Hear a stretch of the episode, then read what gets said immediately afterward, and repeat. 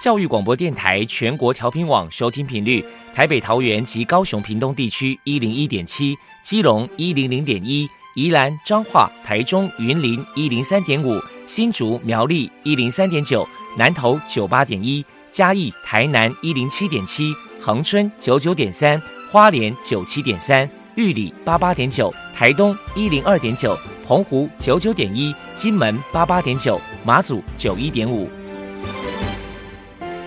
是包容，爱是牺牲，爱是分享，爱是服务。因为爱，特殊教育充满了无限的可能。用爱关怀身心障碍同学的未来，用心倾听资赋优异子女的心声。欢迎老师、家长、同学们，大家一起加入特别的爱这个大家庭。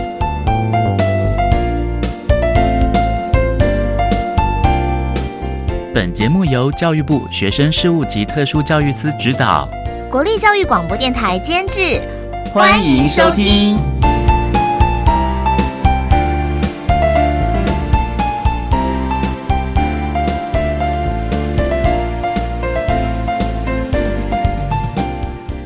因为爱，我们在空中相聚。欢迎您再度收听《特别的爱》，我是小莹。这个节目在每个星期六和星期天的十六点零五分到十七点播出。在今天节目中，将为您安排三个部分。首先，在“爱的小百科”单元里头，波波将为您安排超级发电机单元，为您邀请听语科学研究中心的朱佳莹研究员为大家介绍雅文儿童听语文教基金会的。营队活动，希望提供家长、老师可以做参考。另外，今天的主题专访为你安排的是《爱的随身听》，为你邀请台北市大同区双联国民小学的陈志荣老师为大家分享听觉障碍学生夏令营的特色以及利益，想提供家长、老师还有同学们可以做个参考了。不过呢，在这要特别说明的就是，陈志荣老师呢本身是一位听障的人士，所以呢，在这个声音的表达上面，当然没有我们一般人来的这么的清晰。在这呢，要跟听众朋友们特别说明喽。节目最后为你安排的是《爱的加油站》，为您邀请丹江大学视障资源中心的林明慧辅导员，还有张红玲辅导员为大家加油打气了。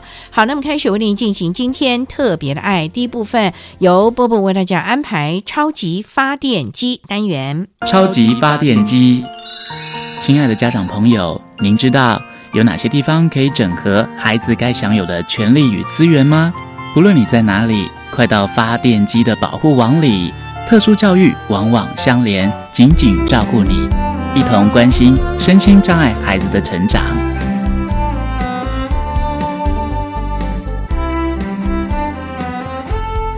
大家好，我是 Bobo。今天的超级发电机，我们特别邀请到。雅文儿童听语文教基金会听语科学研究中心的研究员朱佳莹小姐来跟大家介绍基金会举办的营队活动。首先呢，我们先请朱小姐来介绍一下雅文儿童听语文教基金会曾经举办过哪一些营队活动呢？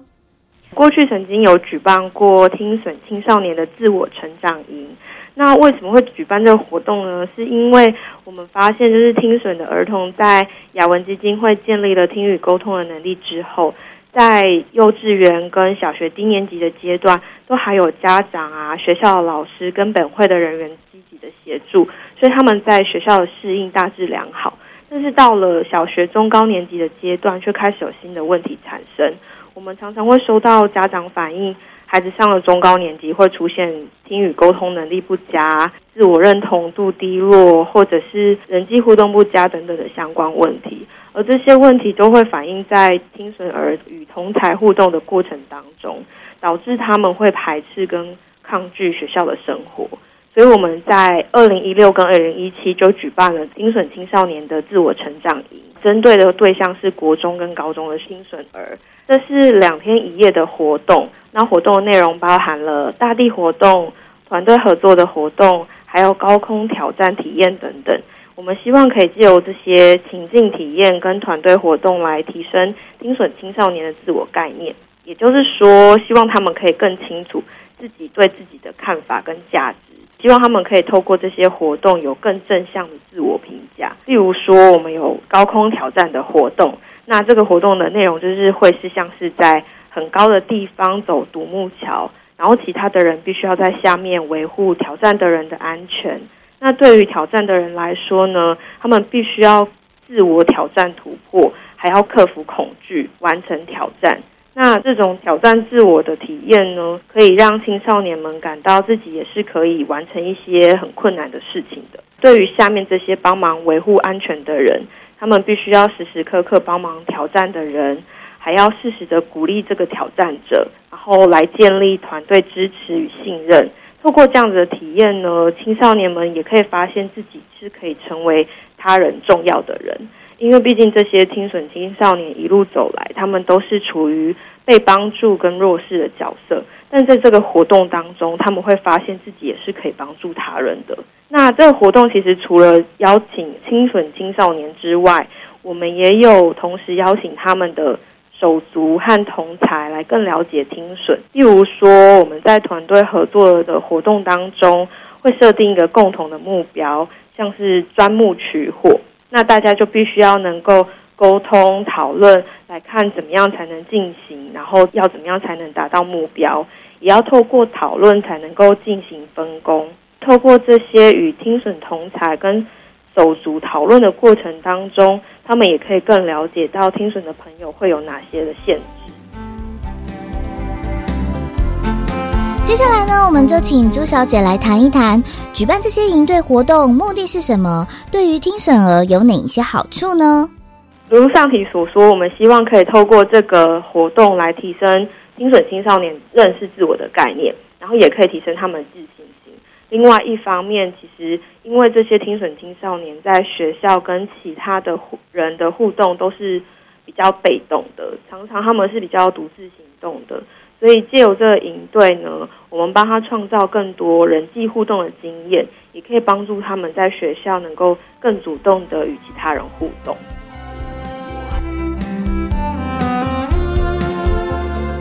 我们就请教一下朱小姐，当听损儿参加营队活动，身为家长该注意哪些事情呢？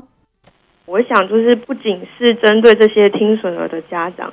对于普遍的家长来说，就是家长都应该要学习着放手，因为现在的家长都把小朋友照顾的太好了，反而让小朋友缺少空间跟机会，可以去外面冒险，还有沟通的经验。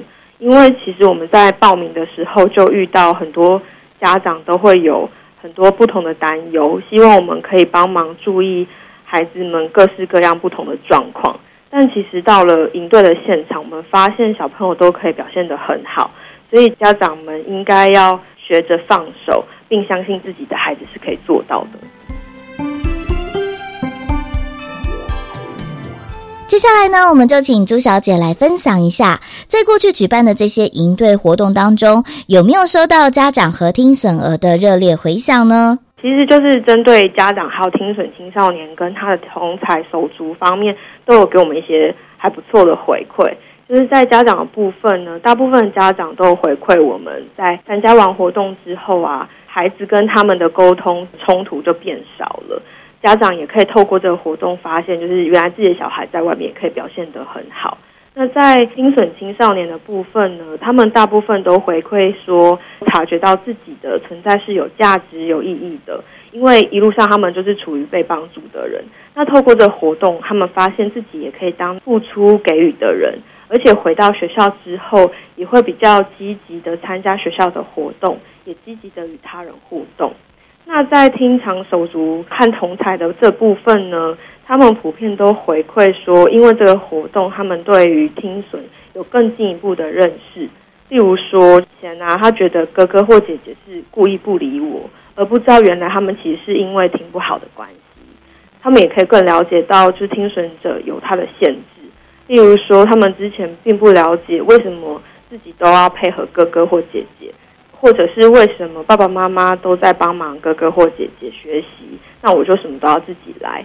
那透过这活动之后，他们才了解到，原来自己的哥哥或姐姐是因为听损有他的限制在，所以才会需要帮忙，并不是因为爸爸妈妈比较爱哥哥或姐姐的关系。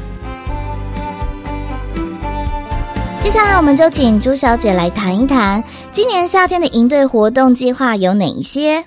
其实这一两年都有在推广听力保健跟听损友善沟通这个议题，像是我们有推出听力小宇宙啊、沟通新态度，还有今年推出的桌游等等。但是，其实，在整个服务的过程当中，还有像之前青少年营队观察跟回馈，我们发现还有很多听场的社会大众是对于听损的认识非常不足。所以今年我们希望用公益的方式来回馈捐款人，然后只要捐款满额，就会有机会让身边的孩子来参加这次 Hear the World 声音科普夏令营的活动。然后，若是捐款的人的孩子，他们的听力是正常，而且是即将升小三到即将升小五这个年龄区段的国小儿童的话，就有机会可以参加营队。那这个营队呢，我们希望可以让更多的孩子来认识听损，而且希望就是这些听障的孩子不仅能够懂得怎么保护自己的耳朵，也希望透过体验的活动来了解到听损朋友们的困难。那我们三天的活动当中会有不同的主题，在第一天的活动呢，会主要在传递声音的科普知识，像是会教导耳朵的构造啊、声音传导的方式等等。然后会借由各种实验的方式来搭配实做的活动，然后引起小朋友对于声音的好奇。在第二天的话，我们就会到户外进行活动，希望可以借由户外的体验来提高小朋友对于生活周遭不同声音的注意力，也可以让他们了解到生活中除了有很多美妙的声音之外，也到处都隐藏着可能会造成听力伤害的噪音。接着就是我们也会让他们进行听损体验的游戏，引发他们对于听损者的同理心。在最后一天呢，我们会借由各种小组的讨论活动，然后综合第一天的知识跟第二天的体验，让小朋友对于听力保健的知识能够更了解。也让他们能够用自己的方式告诉别人，听损的人会有什么样的困难呢？然后我们又应该要怎么样好好保护自己的耳朵？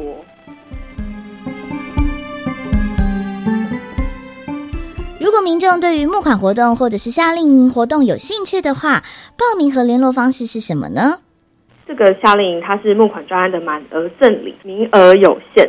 如果有兴趣的听众朋友，可以赶快上雅文的官网了解“用耳朵探索世界”听力保健种子培训经费募集计划的募款专案，以及 Hear the World 儿童声音科普夏令营的资讯，或者是来电询问二六二七二八七七。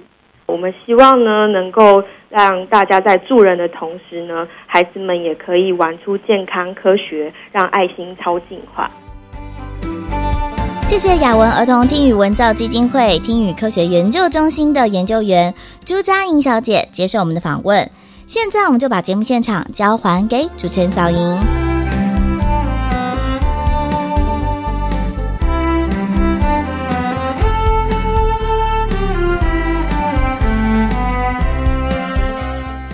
谢谢听语科学研究中心的朱佳莹研究员为大家提供的资讯。您现在所收听的节目是国立教育广播电台特别的爱。这个节目在每个星期六和星期天的十六点零五分到十七点播出。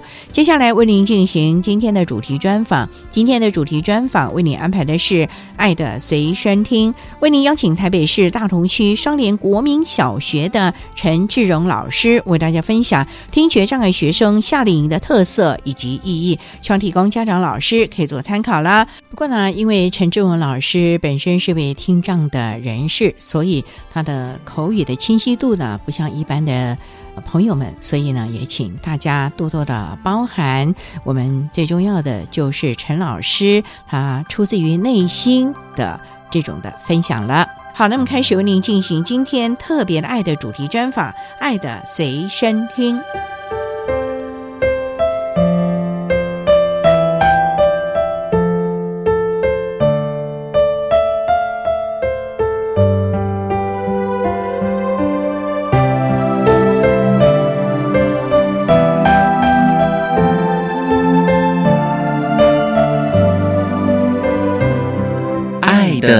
身听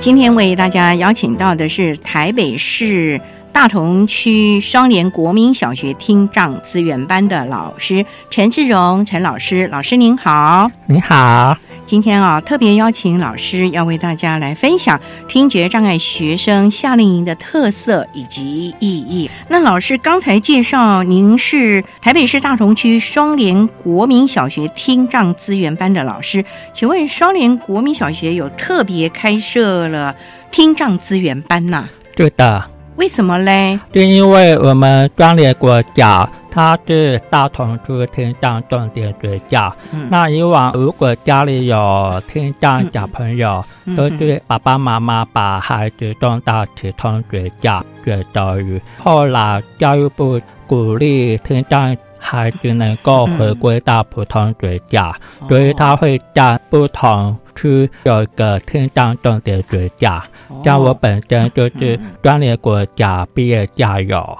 所以在每一个区会有一个重点的学校了。对，收的都是在大同区附近的听觉障碍的孩子喽。对，都是教多一些大同住附近的听障小朋友，哦跨区也可以。哦，嗯那可是这些小朋友为什么没有去我们台北市立启聪学校呢？因为那里可能对于听损的孩子有更多的资源提供啊。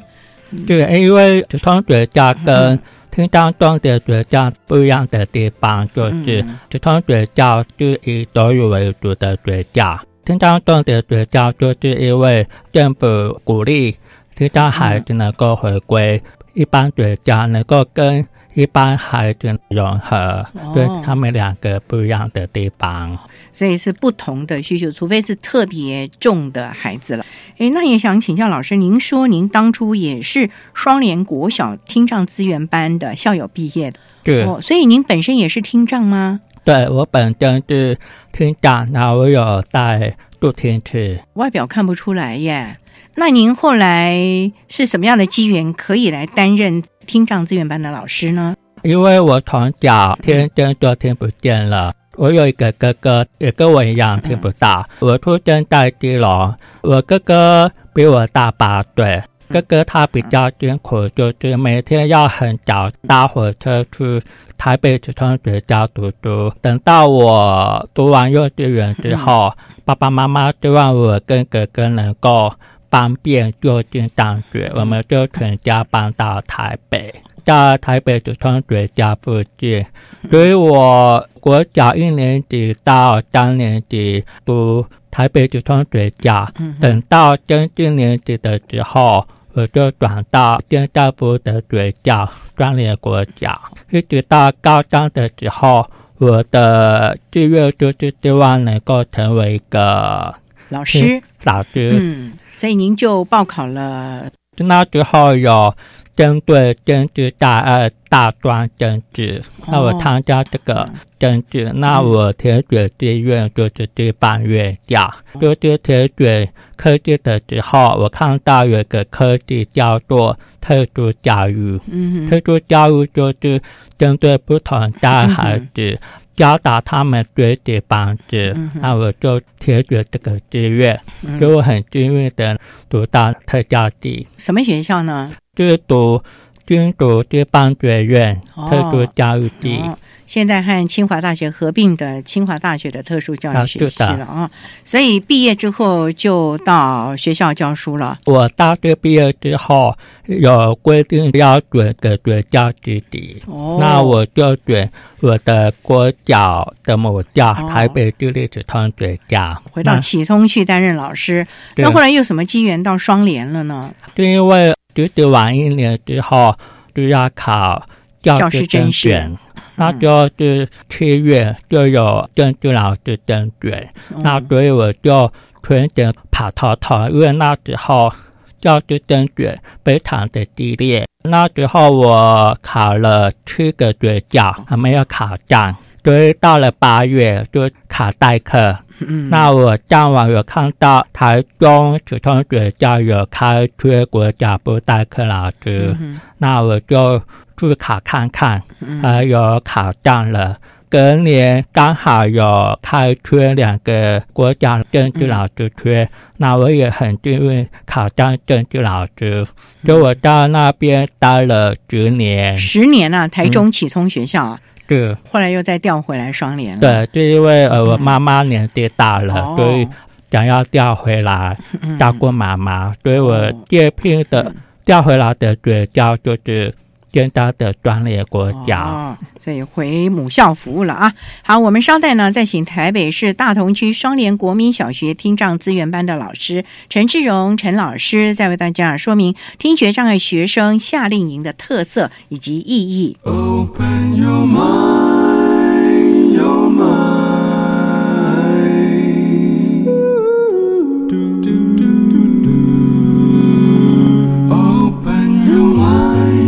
就爱教育电台。教育电台欢迎收听《特别的爱》。在今天节目中，为您邀请台北市大同区双联国民小学听障资源班的老师陈志荣陈老师，为大家分享听觉障碍学生夏令营的特色以及意义。那刚才老师啊，为大家简单的介绍了他从事教育工作以及本身呢也是听障的朋友啊。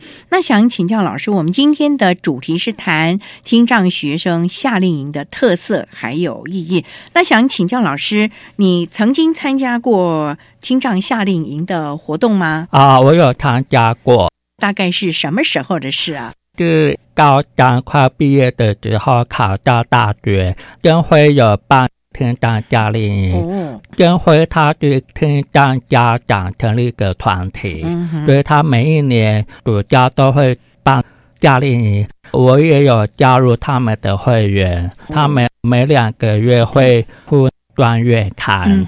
就有刊登报名这个讯息。我对那个活动内容蛮有兴趣的，所以我就报名看看。高三那不就十多年前了吗？啊，对，很久以前了。当时参加那个夏令营，可不可以再为大家回溯一下？当年高三呢是在哪个地方举办呢、听障夏令营每一年都会到不同的县市举办，不同的地方啊、对哇，那你们要怎么去呢？自己去还是主办单位有专车集合好了之后送到那个地方？那时候我报夏令营是要到屏东，可是你家住在台北耶。就是当时他们会安排专车，哦，会带我们到屏东。高中念哪里啊？我高中读台北中正高中，爸爸妈妈放心你一个人从台北到屏东去参加一个他们可能从来不知道的一个夏令营的活动吧？因为我高中已经到了成熟一个阶段，所以爸爸妈妈比较不会担心，但没有讲过要跑出这么远的地方，而且要在那边住了一个多礼拜。一个多礼拜哦。老师，你之前呢、有没有一个人离开家到外地旅游，就没有跟爸爸妈妈的这样的经验有没有？几乎都没有，因为爸爸妈妈很重视我的学业，哦所以我，国小到高中都是在国内旅游，所以很少一个人去外面住几天。但是快到大学，爸爸妈妈觉得我应该要独立，所以他就让我自己看。而且后来念的当时的新竹师范学院嘛，是那个就要住校楼，就要离开家。难道你还从台北每天通勤到新竹吗？我有度假，哦如果学校不忙的话，就一个礼拜回来台北一次。所以啊，爸爸妈妈只好放心的让你去参加这个活动了啊，对，感觉不错哈。嗯。好，我们稍待啊，再请台北市大同区双联国民小学听障资源班的老师陈志荣陈老师，再为大家说明听觉障碍学生夏令营的特色以及意义。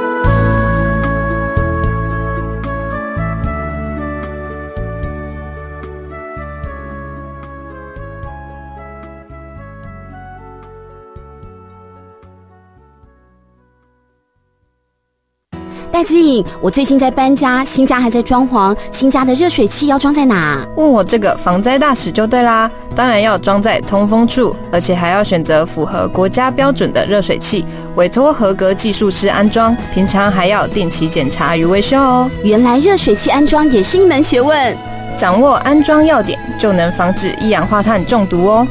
别轻忽一氧化碳，小心被毒害。以上广告由内政部消防署提供。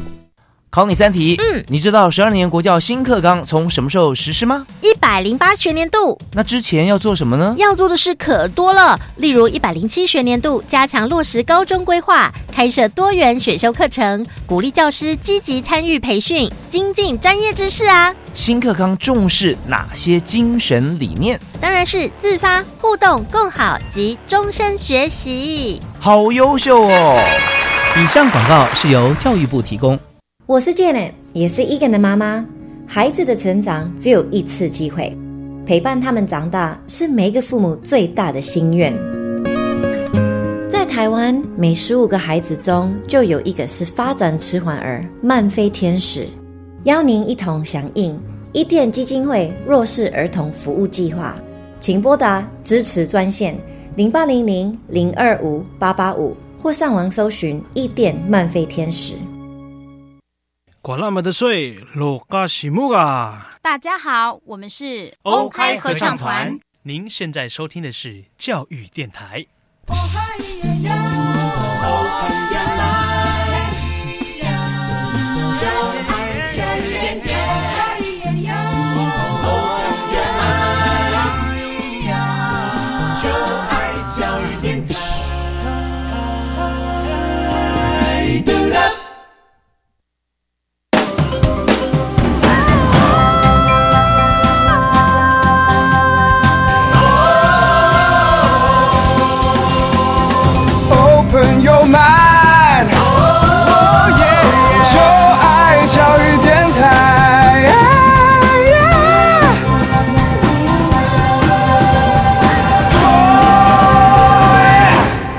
电台欢迎收听《特别的爱》这个节目，是在每个星期六和星期天的十六点零五分到十七点播出。在今天节目中，为您邀请台北市大同区双联国民小学听障资源班的老师陈志荣陈老师，为大家分享听觉障碍学生夏令营的特色以及意义。那刚才啊，在节目的第一部分，陈老师为他简单的介绍了自己的。情形以及从事教学工作的机缘呢，也告诉大家，在高三毕业的那年，参加了听障的夏令营。听障夏令营那个时候是一个礼拜嘛，哦，屏东很热哎，夏天呢，对呀，可以忍受吗？因为我屏东对我来说是第一次，那我听说屏东那边有很漂亮的海洋，有好玩的地方，对我想去探险一下。所以就不管它天气热了怎么样的啊，对，在那一次的活动当中，有没有交到好朋友啊？当然有啊，因为参加的都是跟我年纪差不多的听障朋友。因为回归主流的关系，听障朋友他们很早接接触过，嗯，就是同样是听障朋友，哦他们都知道普通班。因为听障朋友他们的听准程度不同，口语程度也不一样。我遇过一个听障朋友，他是听准程度非常重，他是有口语，可是没有说的这么清楚。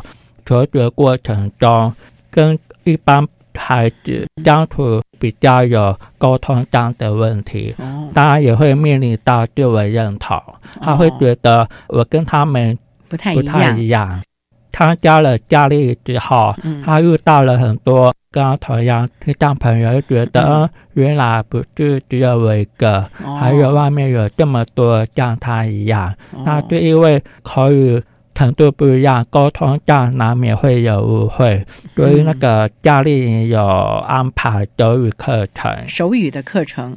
所以，其实在这个地方，大家的状况都差不多，可以手语，大家就很快乐的沟通彼此了。是，嗯，所以他们的安排课程都是爬早上。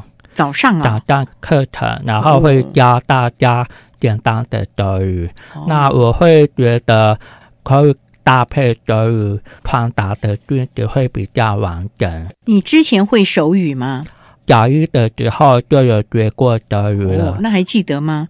因为我哥哥是聋人，哦，所以我放学回家都会跟哥哥德语聊天。哦，那就还不错啊，对所以手语还蛮纯熟的啊。对，嗯，好，那你参加了那次在屏东的夏令营，你说早上都在学手语，会不会很枯燥啊？因为你已经会啦。对啊，我自己会了，可是国小低年级我转到一般学校，到了国中、高中都读一般学校，只是没有德语环境，哦。所以我的德语不算是很流利，所以参加夏令营之后，德语的基础已经有打回来了。在专联国家，它是可以为主，那他们考到大学之后，我们都有把。这个夏令营，我们都学了德语。意思就是你当年双联的同学，后来又在夏令营又聚会了，又聚会了，很高兴。嗯，我很高兴哦。对，哦，那他的手语应该还不错吧？至少可以沟通。哦，嗯，所以老友相逢啊，非常快乐，竟然在南台湾碰面了啊！对。那你说上午学手语，那下午要干嘛？下午会往屏东当地有名的地点参观，这样一个肯丁国家公园，还有去参观鹅銮鼻灯塔，哦都那个要是到不同的地方。嗯。早上就是排都语课程、嗯专题演讲，下午安排户外旅游，所以每天很充实哦。对很充实。会不会想家？当然会讲，但是教了一个礼拜，看到来自不同县市的听众朋友，我们晚上要自己洗衣服，自己洗衣服哦。对，但是我们会有分组，就是一个人一组，嗯。但会搭配两个小队服。那小队服会告诉我们晚上衣服啊要怎么洗，早上起来要自己的棉被，嗯。然后用汤的时候要自己的碗，哦就是要让我们能够学会生活自理。那这些以前在家有没有做过？都是爸爸妈妈处理，因为爸爸妈妈希望我的重心是帮到学业，所以我就有帮忙做家事，但是到了平东那边都要自己来，还可以吗？从来没做过耶。觉得还可以，因为这是最基本的家事。后来回家有没有跟爸爸妈妈说，我在屏东自己要洗衣服，要自己洗碗筷耶？有跟他们说吗？一个多礼拜没见，然后爸爸妈妈说：“嗯，你好像皮肤变黑了。”哦，觉得好像有长大了不长。而且会洗碗了，啊，对，会洗碗。他们很惊讶吧？会觉得嗯，会做家帮事，也很开心啊。所以我想呢，真的参加夏令营啊，其实是让这群孩子们结交到跟他一样状况的好朋友们。那当然了，也是希望能够学会一些生活的能力。否则的话呢，就像我们志荣老师啊，爸爸妈妈在家都帮他处理好了，他只要把功课念好就好了。所以这个夏令营还真的。要让孩子去体验一下了。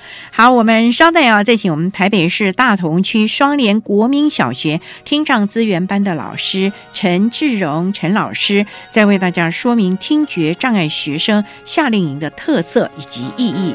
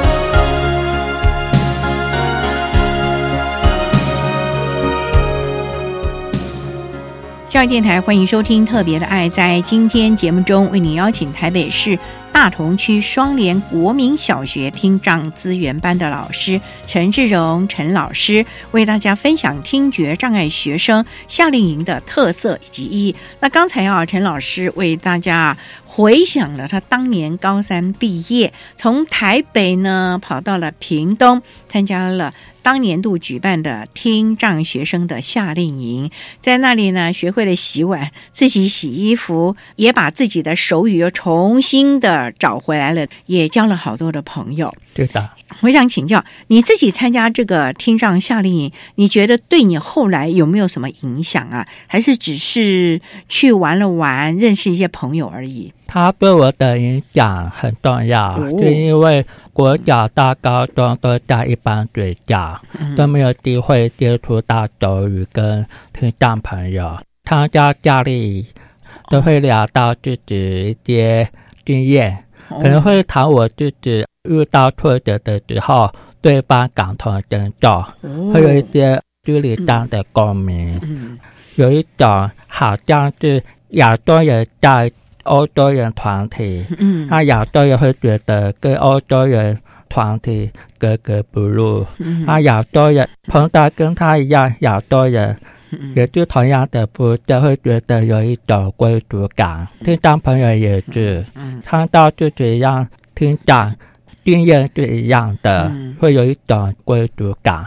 所以我们一个多礼拜结束之后，会觉得时间过得很快。那我们会。交换 email，利用假日的时候相约出去玩，这么好啦！对，结交了很多好朋友。这后来也会在你功课上啊，或者是心情不愉快的时候，终于有人可以来分享了啊！对，感觉情绪好多了吧？会有一种安全，因为我在听人团队的时候，会觉得我比较弱智，都会遵从。他们的意见都没有自己的讲法，还有之后我参与听人讨论，会听得不清楚，就没有参与感。尽管我很努力的读唇，如果我漏听了关键字，这段话就听得不完整，会比较容易很漏气，会觉得有一点很难过的那种感觉，落失的感觉了啊，会有一点遗憾。嗯，所以在。听障朋友那边，我都可以发表自己的想法，会找到一种沟通互动的快乐。到这边得到了归属感之后，我又到了一般团体之后，会有一种安居。至少我住的那一块还有听障朋友，而且也知道。我其实有表现我自己能力的机会，我也有我自己独特的想法，可以跟大家互动，只是可能环境不同而已了啊。也知道我是有能力的，我不是不能的，有这样的一个自信心了啊。不过我也想请教志荣老师啊，您在去年的时候也曾经参加了听障的夏令营，这回你不是学员了吧？因为你已经毕业好多年了，可是这次你是专题演讲。的分享人怎么会有这个机缘呢？就因为去年八月，我被学校推荐参加台北市特殊有两教师被选上，那选上之后又被推荐去夺奖，所以去年七八月的时候知道我有被选上，所以教育部就要求我参加。去年家里分享我的求学过程。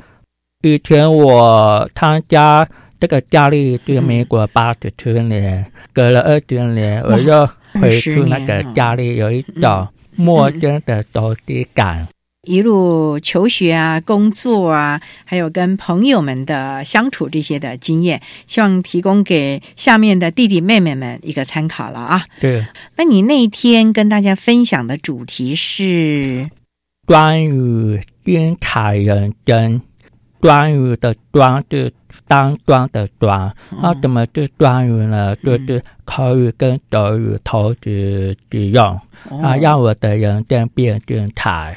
所以我就很鼓励那些听障学员，口语虽然我们小时候是很辛苦的学，但是如果想要获得更完整的句子，学习都是很好的学习语言工具。我有分享一些杰出的听障朋友他们的故事影片。像这是很著名的林俊兰，嗯他也是呃很杰出的听障舞蹈家，嗯还有陈康，他也是聋人，他有口语手语的能力，他被选上世界听障总会副主席，他是唯一的亚洲人，对听障学员透过那个影片会觉得，虽然是听障，可是他们都克服过来了，就提升他们的境界。基本上天生我材必有用，每个人一定有他优势的能力，只是有没有人把它发掘，以及自己有没有自信心把它展现出来。而这样的一个听障学生的夏令营，其实是可以让孩子们发掘了自己的优势能力。夏令营中被邀请分享的专家们，提供了很多过来人的经验，也让他们觉得有为者亦若是，我不孤单，在这条路上，只要我努力，一定都可以的啊！好，我想呢，我们这样的一个夏令营，其实就是要让孩子们有这样的一个体会了啊。好，那我们稍待啊，再请我们台北市大同区双联国民小学听障资源班的老师陈志荣陈老师，再为大家分享听觉障碍学生夏令营的特色以及意义。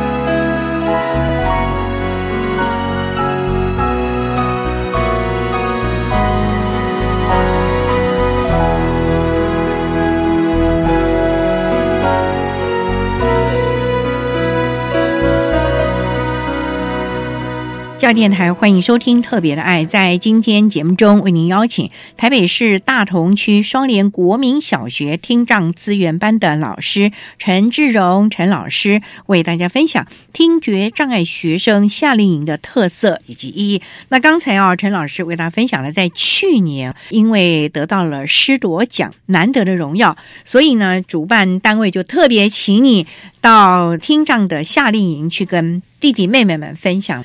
去年在哪里举办呢？去年就在金门，金门呐、就要打。这群参加的学员都从台湾飞到金门去哦。对，那边会有专车，到他们到活动地点。全台湾各地的孩子要到机场，然后坐飞机，然后到了那里虽然有专车，可是光是这段路也可能是他们第一次坐飞机吧？会不会？我觉得有可能。你第一次去金门吗？之前有去过，去年去金门算是第二次了。他们是在什么地方举行？在金门大学，没有到那个战壕那些地方去啊、没有，将会有帮他们安排金门的著名景点。还是有带着大家去参观了啊、对，那能不能分享当天你看到的这群参加的学员，跟你二十年前有没有什么不一样？因为这中间你几乎都没参加了嘛。对，相隔了二十年之后，因为台湾去年少子化，去年去金门的时候，听障学员好像没有这么多。他们让我的感觉好像在二十年前有活泼的，有安静的，有乐观的，几乎都有。他们都跟我一样，都有到主题去，会有一种亲切的感觉。那那天他们看到你，有没有很兴奋？有没有人认识你啊？有我碰到带过的国家小朋友，他们你的学生是我的学生，哇，因为我曾经在台中直通学校待十年，就教过脚步，回来台北就四年多了，所以我的教学年就有十四年。去年去金美演讲的时候，这个学生是我以前教过的，他们以前是国小，现在已经读大一了，觉得好像就是孩子一样，一夕之间要变大人了。老师看到当年的小小孩，现在长得跟你差不多高，也算是个成人了，那个感觉有没有怎么样呢？会有感觉觉得过得特别快，所以我可以理解当爸爸妈妈的感受。嗯我把那个听障小朋友当做自己的孩子看待，他们以前在国小有几个是从一般学校转来的，他们的情绪惊奇，我必须要给他们一些心理辅导，还有课业要把他们提升到基本的能力。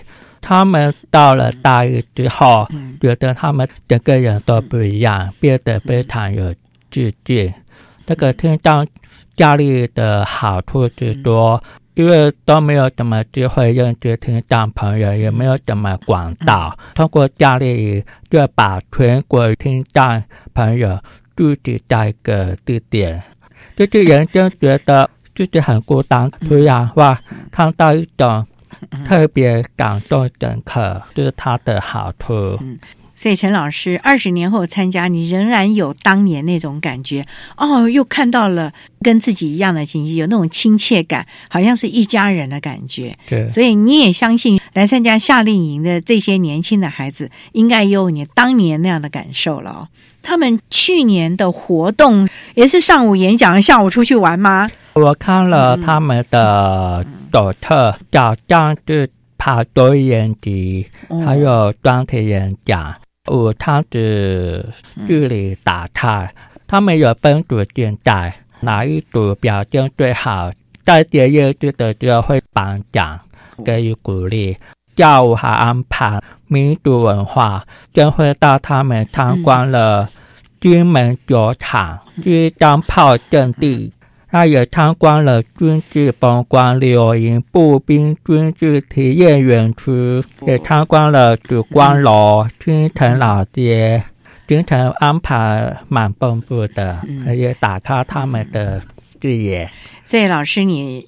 自己觉得了，自己二十年前参加，然后去年又去当了演讲的分享老师。你自己觉得这个夏令营啊，对我们的孩子是真的有很大的帮助，是不是？这个帮助很大。所以呢，如果有机会，是不是我们的孩子们应该把握机会参加这个夏令营的活动了啊？对我非常鼓励。我认识一些听障朋友，嗯他们参加夏令营第一年就学员，第二、第三年之后可以成为夏令营工作人员。哦，当志工了。对，所以本来当初是被服务的，现在呢就可以进阶成为学长姐，担任职工。其实是一种传承吧。对，哦就是把这样的经验，大的带小的，慢慢慢慢的一直往上。哎，你当年怎么没当职工呢？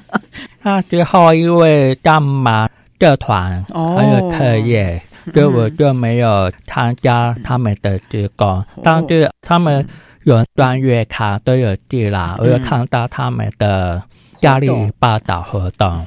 所以呢，其实啊，我们今天的节目播出呢，也希望老师啊，还有家长，如果听到这样的个讯息，今年我们教育部所举办的听障学生的夏令营的活动呢，开始报名了啊，所以赶快把握这个机会，让你的孩子有一个不同的夏天，不同的暑假，也或许参加这个夏令营，你会看到回来的孩子是不一样了。就像当年志荣老师，爸爸妈妈觉得怎么一个礼拜回来，好像孩子长大了。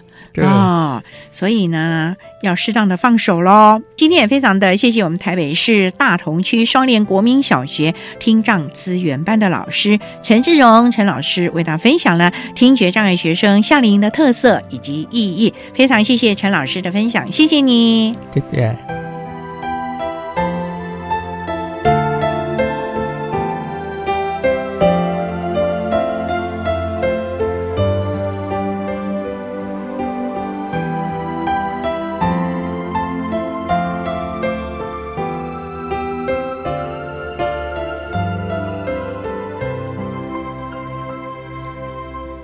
谢谢台北市大同区双联国民小学的陈志荣老师为大家分享的夏令营的经验。您现在所收听的节目是国立教育广播电台特别的爱节目，最后为你安排的是爱的加油站，为您邀请淡江大学视障资源中心的林明慧辅导员，还有张红玲辅导员为大家加油打气喽。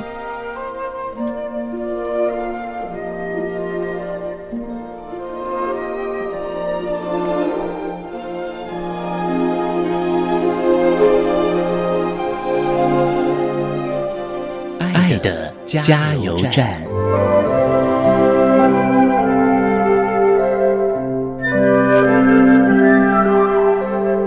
我是淡江大学视障资源中心辅导老师李明慧。视障夏令营主要是针对视障学生所安排的一个活动，在这里面你可以看到原本不可能的事情变得可能，所以有机会欢迎你来参加哦。我是视障资源中心张宏林张老师，在这个视障夏令营的活动里面，不要忽略自己的潜能，就如同我们的 slogan “Yes We Can”，许多都是做得到的，大家加油！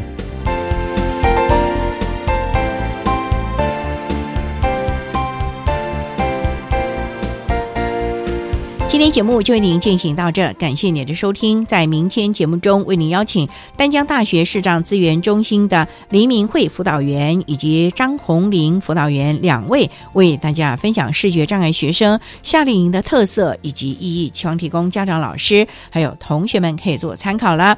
感谢你的收听，也欢迎明天十六点零五分再度收听特别的爱。我们明天见了，拜拜。